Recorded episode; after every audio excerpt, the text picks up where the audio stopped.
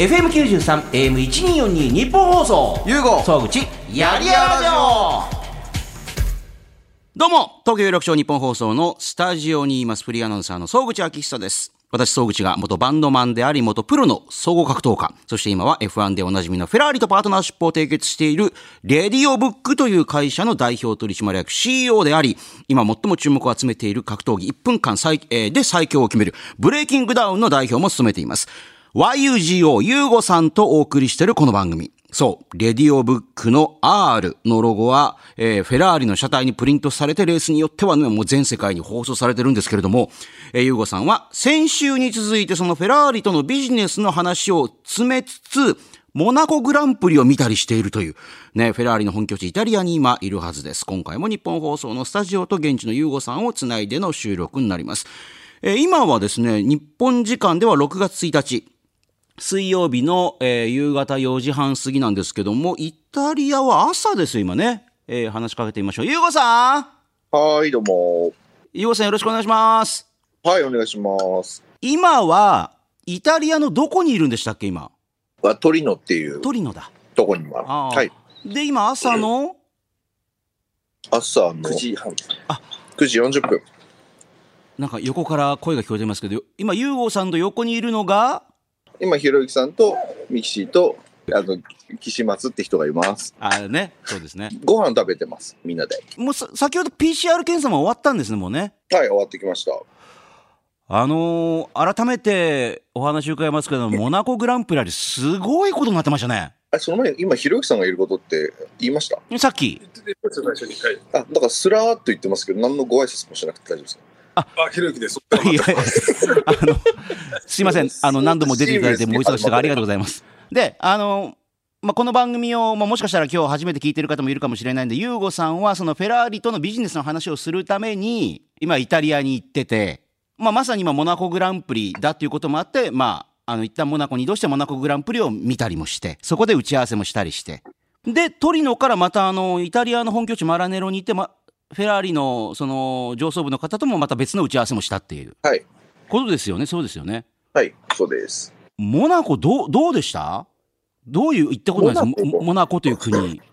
モナコという国です僕ちょっと初日は、あの、入らなかったんで、街をブラブラしてたんですけど、ええ、ええー、なんですかね。なんて言えばいいんだろう。なんか熱海を、熱海をなんかちょっとイタリアっぽい街並みにしたって感じですかね。熱海っぽい。なんて言うんですかね。なんか、うーん、みんな多分別荘かなんか、別荘っていうかマンションを買ってるんですよね、きっと。あの、コンドミニアムみたいなやつが。多分なんですけど、はいはいはいなんかお店がそんなにたくさんあるわけでもないし、あ。の、こう、高低差が激しい街並みをただ歩くってい結構う。、なんか坂道とか多い感じなんですかじゃあ、その高低差が。そうですね。なんかこう、ななんだろう、あの、よくあの、野球選手とかあの修行するようなあの階段、すんごい長い階段があったりとか、なんか、なんていうの階段、階段、うわーって何百、何百個の階段、階段、階段。じゃあ、やっぱり、あの、車とかないと辛いなみたいな、そういう街並みなんですね、じゃあね。でも歩いてる人は多かったですよ。あ、そうですか。まあ、モナコグランプリだからなのかもしれないですけど、はい。ああ。見てて楽しいかって言われると別に、まあ、我々1時間半ぐらい歩いてもういいか、お腹いっぱいになってホテル帰ってきたんで。まあ一応海があって、綺麗で、その辺もちょっと熱海っぽいかな、みたいな。はい。今の時点の話でいくと、そこまで羨ましくない感じがずっと続いてるんですけども。多分ね、僕にモナコの解説させることが間違いだと思うんですそうですか。よ。はい。多分、ひろゆきさんの方がもいや、っと、僕だって、モナコ10分とかで歩いたの。会場とホテル以外のモナコほぼ知らないんですよ。そうですか10。分歩いてるババス待ちのために移動、外ちょっと移動した10分が僕のモナコ滑るんですよ。どうでしたこの10分で。いや、なんか普通の街だな。いや、ダメだな、なんかこう。そうなんです。だから、あんまりね、なんか、うわーっていう感じでもないよね。それだったらまずその泊まってたアラシオっていう、はい。あの、イタリアの港町なのかな？あれ観光町なのかな？のがなんか、なんだろう、ふ風情がある、なんか、ちょっと商店街というんですか？これ、イタリア風の。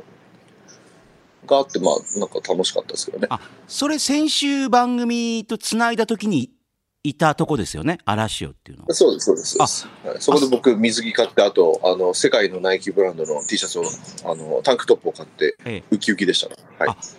そっちの方が気分上がる感じだったっていう。モナコは正直そうですね。本当にそうです気分が爆上げにはなんなかったですかね。あーえ、イタリアと比べて、モナコ、イタリアほら、もうホテルの従業員の方からなんからもう誰もマスクせずに、あなんかもうアフターコロナみたいな雰囲気漂ってるって話でしたけど、モナコはどうでした？やっぱ同じような感じですか？誰もしてないです。あはい。あそうですか。あー。一応サーキットなんかあのマスク義務化されていてマスクしてくださいって書いてあるんですけどええ、400人ぐらいすれ違って2人ぐらいですかねマスクしたの してる人いたんだ。えなんかあの外国人の人で一応してる人がいて店員さんっていうか、なんかあのサービスの人はしてましたね。あサービスの人はしてましたね。観客はほぼしてないです、うんうんあーでもそれ、ひろゆきさん、フランスに帰ってもフランスも似たようなもんなんですかね？変わんないですねそうですか。一般の人がマスクをしてる地域を欧州で見つけるのはかなり難しいんじゃないですかねああ。で、そしてあの、モナコに行って、まあ、と散歩とかしたりして、えーまあ、過ごしたりして、そこで、モナコグランプリの、いわゆる決勝のところで、ゆうごさん、ひろゆきさん見に行ったんですよね？はい。僕は予選と決勝両方見てますゆうこさんはもう予選とか全然興味ないみたいなこと言い出していやいやいや。せっかくの機会なのに、それ。僕でもマジで、えっと、決勝見に行ったんですけど、ええ雨が途中すぐバコーンって降って、1時間ぐらい間延びしたんですよ、ええスタートが。ええええその時点でちょっとなんかこう集中力が途切れてしまって、だってあの、ツイートでも早く始めてくんないですかねみたいな、そういう感じでしたもんね、なんか。あ、ちょ、それはひろゆきさんが言いました。僕じゃないです。で、なんか、あの、ツイッターとか見てたら、なんか、船に乗ったりしてませんでしたなんか。そうそう、あの、その、えっと、パドッククラブはいはい。という、その、あの、スポンサーとか、VIP の方々が。そうですね、お金持ちの方々とか、はいはそういう人たちが、まあ、あの、座るような席、ええ。そこの、えーに行くのに、そのホテルから、あれ、なんですか、ああいうボート、ボートタクシー。ボートタクシーっていうのを使って、あ、ある。道が混んでるのでもうう海を使った方が早いっていう。あ、ええ。そうそうそう。で。ちょうどその F1 のサーキットの横のそのパドックとかがあるあたりがもともとあの船が止められる場所になってるのでなので豪華客船が大量に並んでてボードタクシーがうろうろしてるっていうあ。ちょっと珍しいサーキットでしたね。じゃあ、いわゆるその、客船だったり船だに行くためにまた船に乗って、えいっていう人もいるし、まあ、あのボートタクシーでそのままパドックとかあのレース会場のあの観客席の方行ったりっていう感じですね、ええ、そのパドッククラブってやっぱり行ってみてすごかったですか？どどうぞ。なんなんですか？すごかった。いや、なんかあの、すすごかった。ば素晴らしいなっていうか、なんかそういう、どどんな感じだったんですかパドッククラパドッククラブ自体は別に。そうですか。あのまあまあまあ素晴らしいんですけどアブダビと比較するとアブダビの方がすごいよねになっちゃうんでブ。やっぱアブダビすごかったですか？アブダビはその専用のサーキットに専用あーそうのですよのパドックの建物もある。モナコはあの仮設のものをあの、まあ、あのこう組み立てて作る感じなのでやっぱりちょっと狭いしあのトイレとかも仮設なんでまあ、なかなかとはいえあの皆さん頑張ってホスピタリティを提供しようとしていましたよ。なるほど。まずそのモナコでは新伊達さんそこはひ、そこはひろゆきさんが？モモナコでも打ち合わせしたんですもんね。モナコの打ち合わせは僕とひろゆきさんが到着した時点でもう終わってました、ね。そうですか。はい。ゆうごさんモナコに行って何もしてないです。肉食って帰った。そしてあの、ジダンを見た。え？終わり。ジダンいました？ジダンをあの、なんだっけ、頭突頭突きしたハゲがいたって、いやいやひろゆきさんが言ってる。それはね、あの、世界中のサッカーファンから、あの、蹴られますよ、本当に。足刈られますよ。逆頭突きされますよ。ハゲって。世界一かっこいいハゲって言われてるんですから、ジダンは。だって、ひろゆきさんが、あの、ず、あの、ジダンがを見かけた時なんか、ダダダダダーって走ってて、えなんか後頭部からなんかカメラを撮って、なんか、あの、ホクホク顔で帰ってきましたよ。なんで前から、なんで前から取らないんですか？いや前取っちゃうと時短って分かっちゃうそ。りゃそうですよ。分かった方がいいじゃないですか。人の日の中でもこう時短だけすごい分かりやすいからそれずっと撮ってていい映像撮れたなと思って。あと芸能人いました。誰が、誰がいたん？グラミー賞俺が取ってんだぜぐらいの勢いのなんか芸能人みたいな人いましたけど、わわかんないです。わかんないですか？知らない。わかんないです。ただなんか、お、なんですか、立ち居振る舞いとかなんかこう、なんか衣装とかすごい頑張ってる感じ。頑張ってるすごい偉そうな感じ。いや偉そうなっていうあの明らかにオーラがオーラを放ってる人もいたっていうそうですね。まあ、オーラというか。気温30度以上なのに、あの、革のブーツの桃まであるやつ履いてて、うわ頑 張ってんなーと思って、セレブ感出してんなーみたいな。でも誰だかわかんねえと。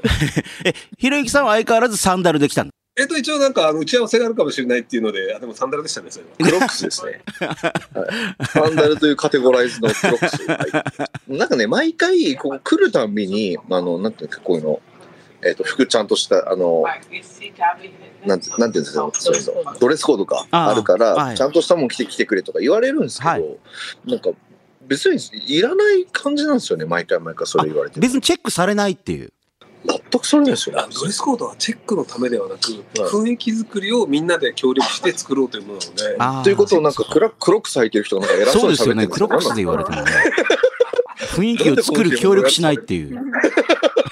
びっくりするわ、本当に。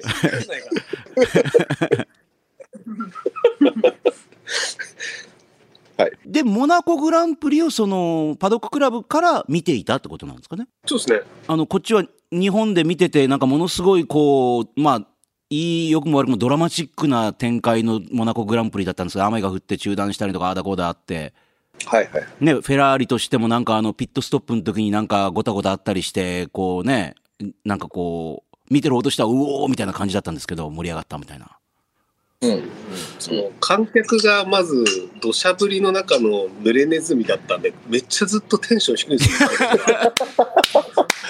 あのゴールした後もそんなに騒いでなくて。あそうですか。あ終わったーみたい 何の空業なんだろなアブダビの時はそのホンダが勝ったの含めてみんな大騒ぎでなんか確かに。10分ぐらいおーとか叫そうだじゃないですか。たそうだったもうなんかゴール終わったんだみたいななんか最初パチパチはいはいみたいなはい帰ろう帰ろうみたいなじゃああの見てる側とちょっと温度差が現地はあったっていうう。そうですね。最後抜きにかかってくれればまだあったんですけど、まあねなんかまあそのまま抜かないで終わっちゃったっていうのもちょっと尻すぼみ感があって あと、ゆうこさんなんかそのモナコグランプリをみ、まあ、見ててとか、そのレース自体というよりもなんか感じたことあったりしました？その現地で。うん、現地で感じたことですか、ええモナコグランプリ。まあ、混んでるなぁ そんな、いや別になんかこれといって感じた、いやその、ああ、そうだそうだ、F1 のなんかその、現地で見るときのそのテンションとしては、始まる前と終わる10分前ぐらいはい。がテンション上がるんですけど、なんかそれ以外ってなんかあんまテンション上がんないなってことが分かりました。だってひろゆきさんなんか寝てましたからね。ちょっとそれはどうですか、それ。わかんないよ1時間30、3、1時間寝てないから、3、40分寝てました。結構寝てましたね。そ。の待ち時間多かったじゃないですか。その一回ピットに戻ってちょっとセッティングしますよっていう時にうとうとっとして。てそう寝顔があのあまりにも可愛かったんで、あの写真撮っておきました、名前が。てか、今ま今まで、さんなんかあのクル豪華クルーザーとか見て感じるものなかったんですか？ああね。豪華クルーザーを見てですか？いや、別に何も感じない。何も感じないけど、あでもあんなにクルーザー集まるとこって多分世界中ないっすよ、で、みんなあのお金持ちの人は自分のクルーザーからモナコグランプリ見てるっていうね、聞いたことありますけど。うん。今年はあの某有名なロシアの富豪が来てないっていうのも話題になってましたあと中国系の人もいなかったですねあ、そうで、それやっぱり、え、コロナがとかで、じゃ中国今コロナであのロックダウンそうですよね、中なんで上海とか、ようやく。なので中国系とロシア系の金持ちをあんまり見かけない昨今珍しい感じのヨーロッパっぽいレースになってましたねえ、え日本人とかいるんですか、そっちって。あ、一人いましたね。あいました。まあ一人あのスポンサーの別のメーカーの方のスポンサーの方にたまたまお会いしたんですね、日本人の方ですか？って言われて、声かけられて、ええ、ええ。そうです。はいあれ、ひろゆきさんがいますって言われて、ええいますよって。はい っていう。そ、それぐらいですか？はいはい。なんかどうそこのスポンサーしてて、みたいな話を、はい。あ親睦を深めました。あはい。2、3分。なるほど。で、話戻りますけど、で、モナコでそのモナコグランプリ見て、で、トリノに戻ってきて、はい。で、トリノからマラネロに行って、はい。あ、3それ時間かけて。3時間、あ、3時間かかるんですか、そうか。片道3時間かけて行ってミーティングして3時間かけて戻るっていう。うわーえ、ツイッターなんかでも写真上がってましたけど、はい。今回のそのひろゆきさんとそのフェラーリ、まあね、ユーゴさんももちろんいたんですけど、その打ち合わせはどんな雰囲気だった、どんな感じだったんですか？打ち合わせは、最初フェラーリの本社で打ち合わせした後に、ええランチミーティングをしたんですけど、はい。なんか、なんだろうかな。あ、もう話は決まってたみたいな感じですかね。そうですか。はい。もともとそのメールでこういうのやってほしいっていうのをずっと送って、ずっと仕方されてたんですよ。え？で、もうこれは本社行って言うしかないよねっていうので、行って開口一番、あ準備しといたよ。え？これやっとくからって、え？なんでじゃあメール返事しないの？え？ここ来る必要なくね？っていうのが、日本人がポカーン。はい。あでもあとは飯食って酒飲んで終わりみたいな。えそれ今までもそんな感じだったんですか？メールしても返事ないけど、今までもあそういうことありま、あったんですか？返事ねえな。まあ似たような事象、似たような事象は何回かありますね。だからメールはちゃんと読んでんだけどってことなんですね、じゃあね。伝わってはいますよね、こちらの要件準備はしててくれてたんで。直接話さないと多分気が済まないじゃないですか。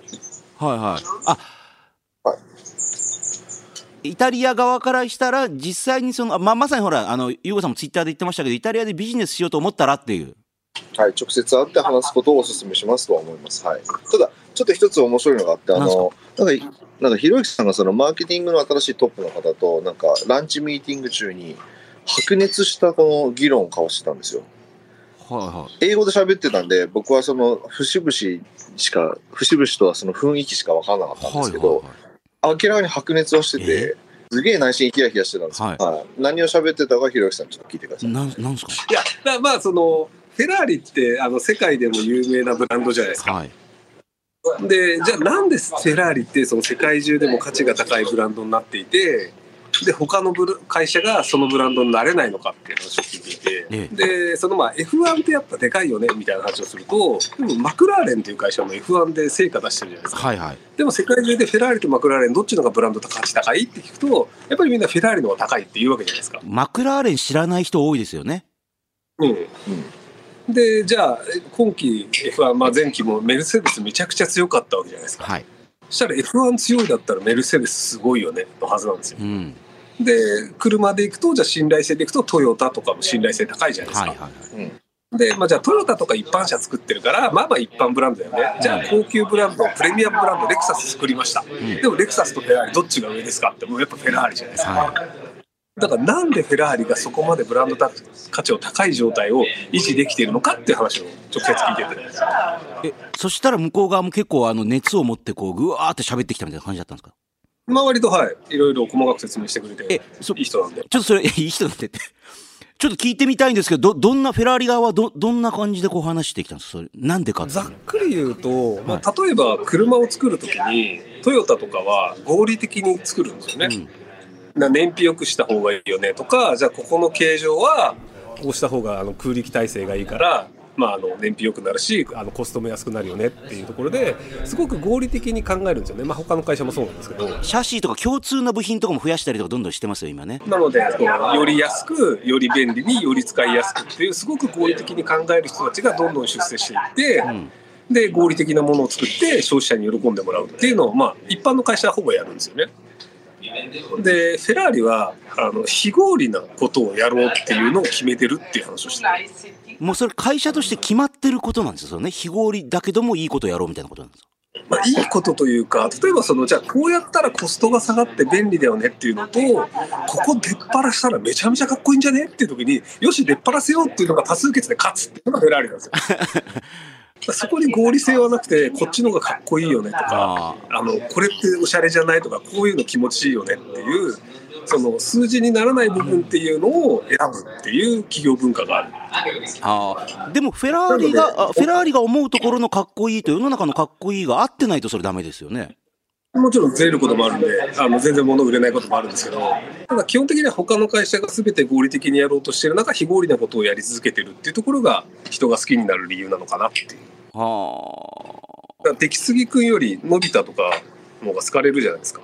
あ。まあそっちに感情移入しちゃいますけどね、普通ね。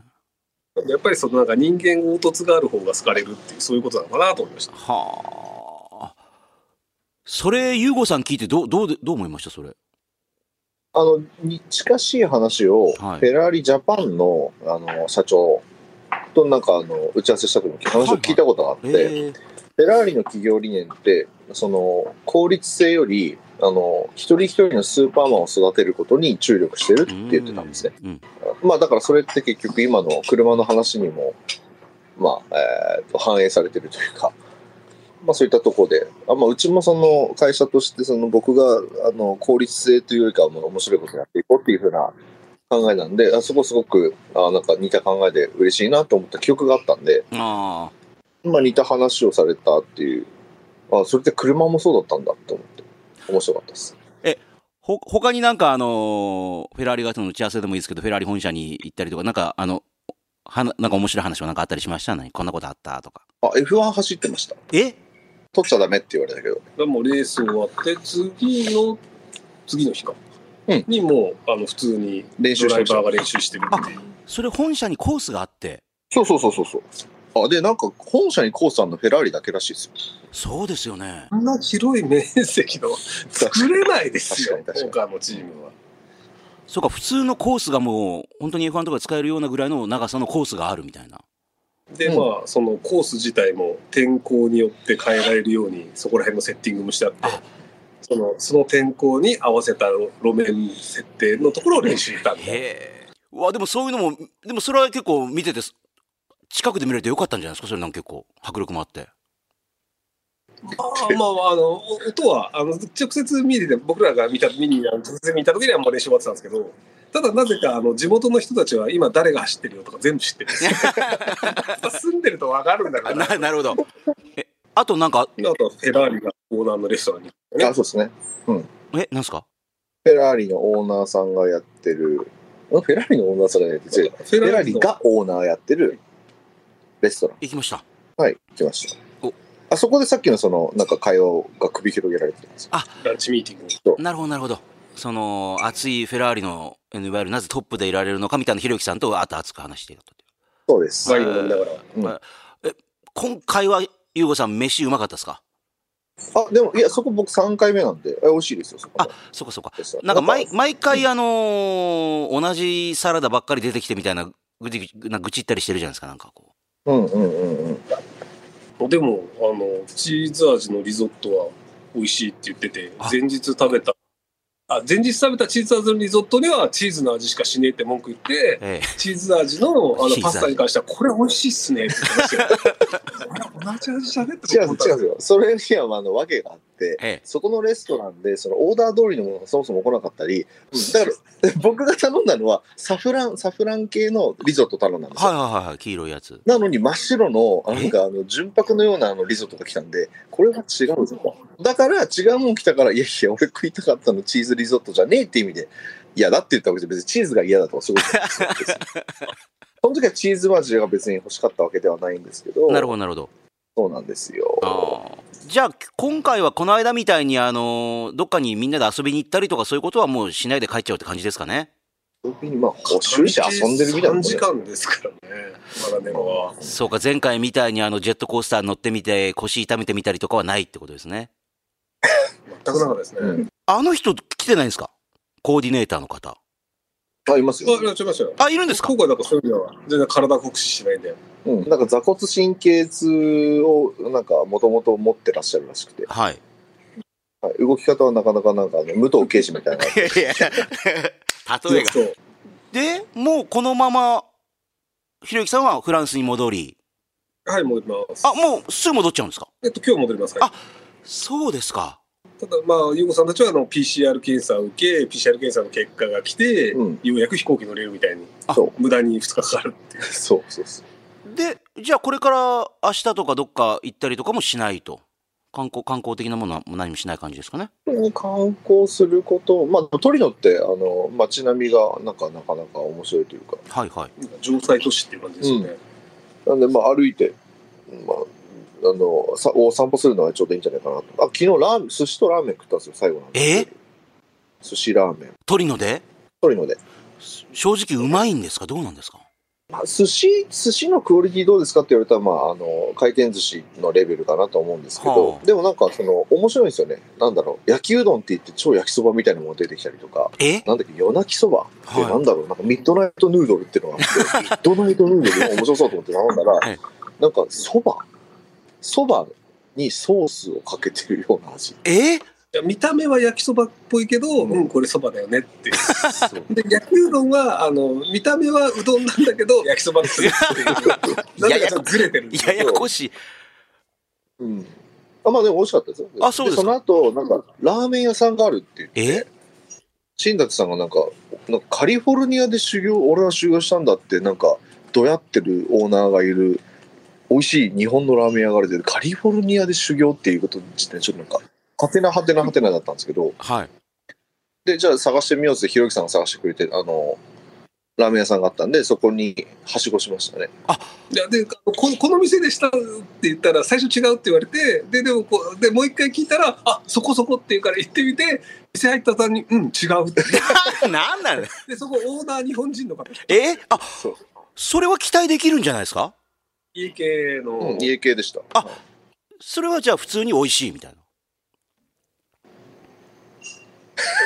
なんなん？えっとね、スなんなんですか？ープは、スープはえ家系だ。ちああょちょっとでも薄味じゃなかったでした若干。まあまあまえ。はあはあ。あと、なんかね、お肉がちょっとなんかあ、、チャーシューが？あんま美味しくなかっごめんなさい、ひろゆきさんから食べても、なんか、だってひろゆきさん、フランスでラーメン食ったりすることあるんですか、ひろゆきさんは。一回食べましたねフランスのラーメンどうなんですか、その。えっとまああのなんか日本人が作ってるところは割と日本人寄りの味なんですけど麺がちょっと違う感じがしてあーそうですか。あのなんかすごくコシのある麺をあんまり好まないあた。気がするこっちの人は。じゃあ、ふわふわしてんですか、じゃあ、麺が。ふわふわってほどでもないんですけど、まあ、あの、なんか日本の、あの、硬い麺の方が僕は好きだなっていう感じです。え、で、その、それを踏まえて、昨日のラーメンは、ひろゆきさんどうだったんですか、正直？そうスープは確かに家系なんですけど、やっぱ麺はちょっとなんか若干違うんじゃないかなと思いつつ、あと具がチャーシューとほうれん草だけだったんですよね。あで、13ユーロだから、1600円ぐらい。高っうん。なので、おこれは儲かってんなっていう。あれだろうなあ。はあ、だって日本って家系ラーメンって7、800円ぐらいで買えますよね。あ。あの、いわゆる全部のせみたいにしたら、まあ、1000円超えるかな、みたいな感じですもんね。やっぱ具がないは儲かりますよね。ねあれは多分缶詰のほうれん草です。あの、ゆうごさんもなんか、あの、海外でも、いろいろ事業やりたいな、みたいな気持ちって、ますます？なんか、別に飲食店に限らないですけど、なんか高高まってきました？なんか。あ、いや、もともとその予定なんで、はいはなんかもう日本人って減ってるじゃないですか。い。もうね、しょうがないですね。これからどんどん減っていくっていう。で、日本語を使う人たちってへ、つまり減ってるってことじゃないですか。そうですね。うん、であれば、もう重くそも下がってるところになんか注力する必要ないよなと。だからまあ、フェラーリさんと組んでることもそこの一つうん。ですし、うんうんあの、乗れるじゃないですか。フェラーリがひょーいって。うん、まあまあ、ラッキー、ラッキーというかまあ、はい。まあ、ブレイキングダウンも世界戦略を考えてます。もう考えてますよ。1分1ラウンドって別に、あの、言語なくても分かるじゃないですか。分かりやすいじゃないですか。いや、それこそその朝倉海さんも挙げてましたけど、一緒にね、練習してる、あの、プロの格闘家の人がもうゲラゲラ笑いながら見てるみたいな感じ、すげえな、みたいな。ああ、マネルケープ。ええはいはいええ面白いみたいな感じで見てましたもんね。うん、そうなんですよ。だからもう、もともとそういう方向では自分、まあ、あと、まあ、日本のいいところを、まあ、世界に使える武器は使わせてもらうって、あの、例えば、あの、今回のレナセンスっていうコンセプチュアルブランドも、うんフェラーリの端材と、えっ、と、輪島塗り、うん。まあ、日本のその伝統部分、合わせてやれば、まあ、あの、英語圏の人にも勝負できるじゃないですか。うんうん。まあ、英語圏だけじゃなくて、うん、うんはいっていう考え方ではあります、もともと。今の優吾さんのお話を聞いても、ひろゆきさん、やっぱり賞賛はあるっていう。まあ、賞賛があるかどうかというよりは、まあ、その、にゆうこさん、喋るの得意じゃないので、喋らなくていい分野の方が多分得意なんじゃないかなと。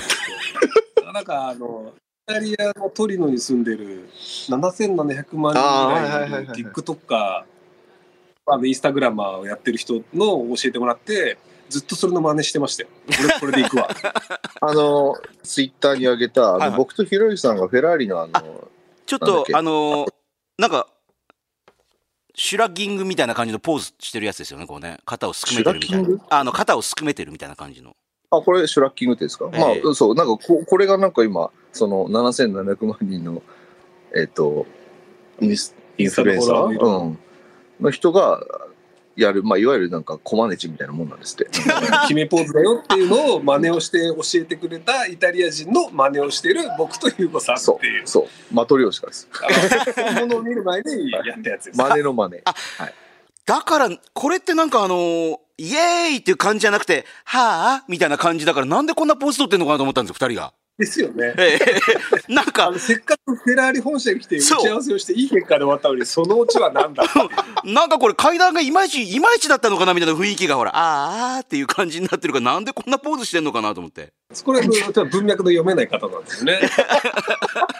読めないなみんなちゃんと、うん、あの、もっと、あの、考えるな感情ってやつですね。いやいや、それあの、ブルブルース・リー丸パクリしてますけども。いや、だからイタリアで仕事したい人にアドバイスしてる割には、なんか二人とも、ああ、ダメだったみたいな感じのポーズ取ってるから、なんでなんだろうなと思ったら、仕事はうまくいきました。ですよね仕事以外が無能なんです。どういうことなのそれ。褒められたんだか、池田さんがわからんわ。だよねえゆうご総口やりやラジオ。番組のメールアドレスは yy.1242.com。yy.1242.com。yy はやりやらの略。1242は日本放送の AM の周波数です。あなたからのメール待ってます。では、トリノとつないでこちらのコーナー行きましょう。ひろゆきさん、タイトルコールお願いします。ひろゆきさんならいくらで買いますか？えー収録終わりで、まあ、ゆうごさんだったらね、練馬に会社を買いに行ったり、まあね、温泉の源泉の権利買い取ったり、価値を見出せればどんどんお金を払うよというゆうごさん。さあ、今日はひろゆきさんもお招きしているということで、まあ、ひろゆきさん、ゆうごさんなら、いくらまで出せますかというのを皆さんからいただきました。じゃあ、紹介しますよ。はい。横浜市神奈川区のサバカンさん38歳会社員の方明らかに機嫌が悪い奥さんに飲ませるだけでもうすっごく機嫌が良くなるお茶えー、ゆうごさん、ひろゆきさんなら 100g このお茶にいくらまでなら出せますかっていう。えそれ100%聞くんですか？そうですね。いや、まあそう。まあ、これは、まあ、いやいや、まあそう。切実だな？えーそういや、まあ、これはだからほら、あの、まあ、一応ネタコーナーなんで100%聞くということにしておきましょう。飲んだら急にガンって機嫌良くなるっていう。10万とかでも買うか 100g で？いやいや絶対転売できますよあ、あ、あ、まあま。あ、あそうか。10万ぐらいまでいけるかもっていう。はい ああ。こ転れ、売するの？あだえでも、ももしもこれ手に入ったら、ひろゆきさん、何らかの時に一応1回分、2回分ぐらいは取っとく可能性ありますよ、家でね。それそれ試しますよもちろんそうですよねめちゃくちゃ怒らせて試しますよいやいやいやいや。わざわざ。いやどんな効能があるのかやっぱ見たいじゃないですか みるみるうちに機嫌良くなるっていう。ただめちゃめちゃ怒ってる状態でお茶出して飲むか そうですよね。飲めるかーいっていう。投げられるわけです。え え投げつけられるっていう茶碗を。ところでお茶だけど、ね、確かに。文脈がおかしい。るあ、ああれ、前回、あのー電話つないで、あの、ゆうごさんとひろゆきさんと話したときに、コーヒー買いに行くとかなんか言ってましたっけ？ああなんかしてたかもしれないですねじゃあ、コーヒーにしましょうか、じゃあ。コーヒいやいや別にどっちでも怒ってる時に 飲まないっすー。まあまあ、コーヒーでいも。ます怒ってる相手が突然飲み物出してきて じゃあ飲むわって人一応これ、ゆうごさんにも聞いても、ゆうごさんだったら奥さんがなんかわかんないけど、すげえ機嫌悪いなっていう時に、これ飲ませるとすっごい機嫌良くなるっていう。っていうお茶ですよね。まあお茶、まあコーヒーでもなんでもいいですよね。ああ、いくらだ、いくらで買うんだろう。まあ確かに転売の目的であれば確かに面白いですね。で、いくらだったら買うんだろう他の人。で、それワンパックっすか？ワンパックで10万。ああ、ワンパック。100グラムって言ってましたあ、そう、100グラムって100グラムですね。何倍ぐらいですか、100グラムだと、まあ、いや、えっ、と、4、50杯分あるんじゃないですか？あ、そんなに？はいはいへえ。ああ、じゃあまあ確かに、10万っていいぐらいの値段値段かもしれないですね。まあでもその転売を置いといて奥さんに飲ませるんだったら買います？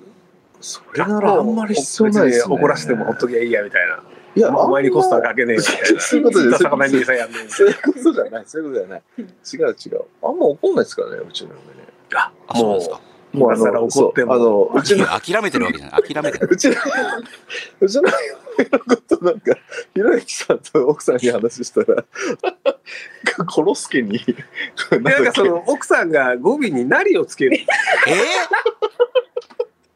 ー、コロスケえ、違う、あの、いや、奥さんだけじゃ僕と嫁の LINE は基本的にそうなりよっていう、やり、やりとりなんですよあ。どんだけ怒っててもお互いで。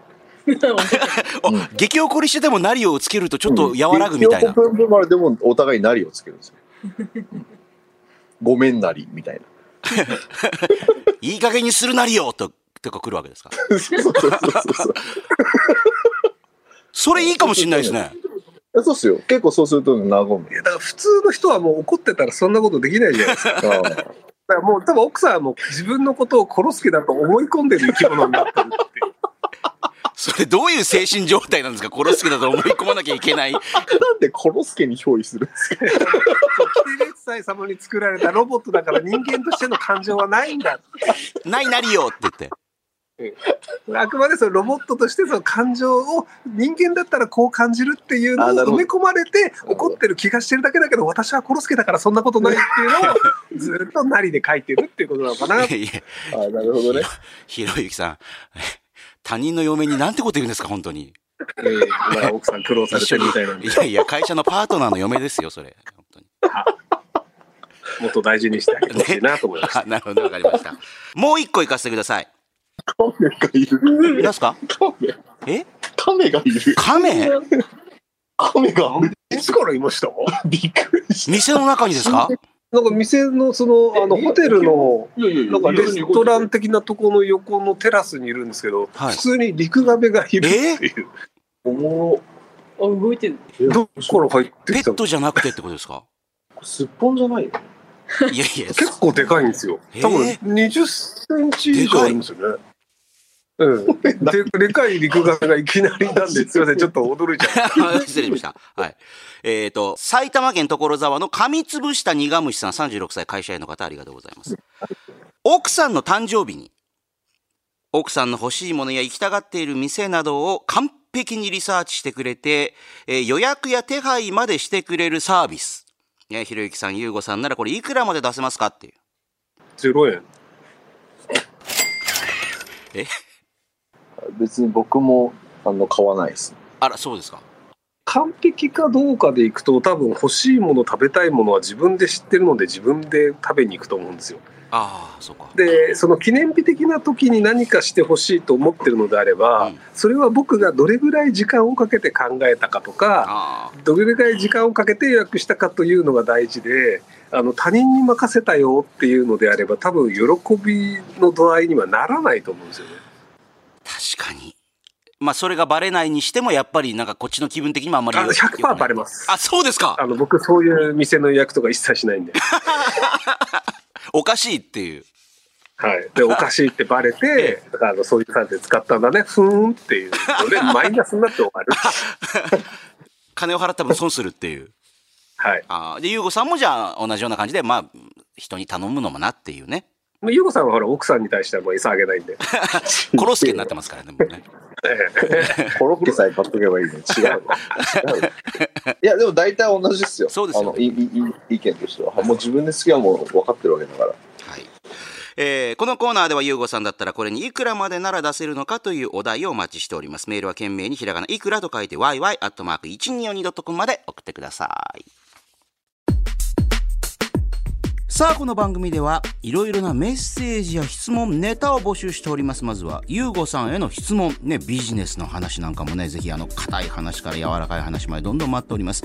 あと、コーナーもいくつかあります。まずは、あなたにとってスマホとは？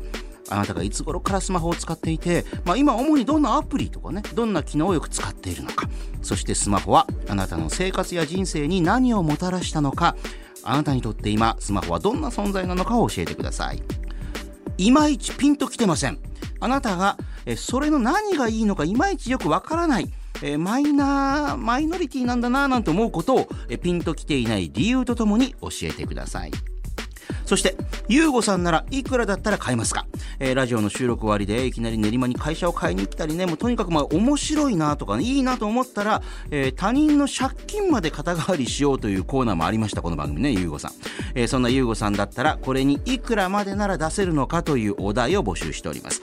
えーゆうごさんならいくらまで出すのか聞きたいことを送ってください。さあ、さらに、これって我慢ですか？忍耐ですか？やりたくないことはやらなくていい。でも我慢はね、必要ないんだけれども、目的のための忍耐は必要だという、まあ、我慢と忍耐は違うんだというゆうごさん。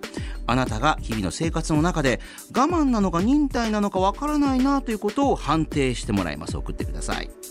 そして最近ね、準レギュラーになりました T 先生、カリスマ保育士ですけども、T 先生へのコーナーが2つございます。まず1つ目は、T 先生のあったらいいな、こんな保育園。えーあなたの保育園への、えー要望、理想、不満、ね、お子さんをね、あの、保育園に通わせている方、もし通わせていた方、えーメールで募集しております。理想の保育園の形をぜひ T 先生と一緒に探っていこうというコーナーです。そしてもう一つ、我が子の天使と悪魔。まあ、子供というのはね、まあ、うちもね子供いますけれども可愛いね天使のようなもの。なんですけども、まあ、時に悪魔だと思ってしまうような一面も持っております、えー自分のお子さんもしくはね、えーまあ、他人のねお友達のお子さんとかね天使だなと思った一面といやもうこれ悪魔ですわと思った一面を教えてもらうコーナーです。すべてのコーナー宛てのメッセージはメールで yy.1242.com yy.1242.com まで送ってください。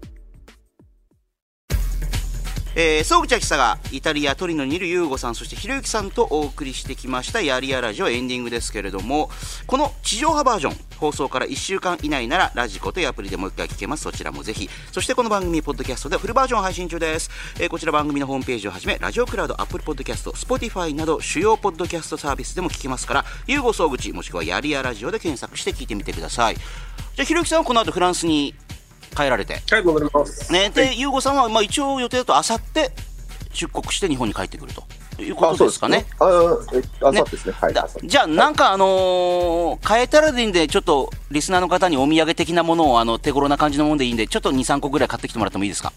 手頃なカメラありますよ。密輸。あ、でもこれから多分あの、なんか買いに行くと思いますよ。楽しみにしております。じゃあ来週ね、はいぜひよろしくお願いします。気をつけて帰ってきてください。はいえーお相手は総口と、ゆうごと。ひろゆきでした。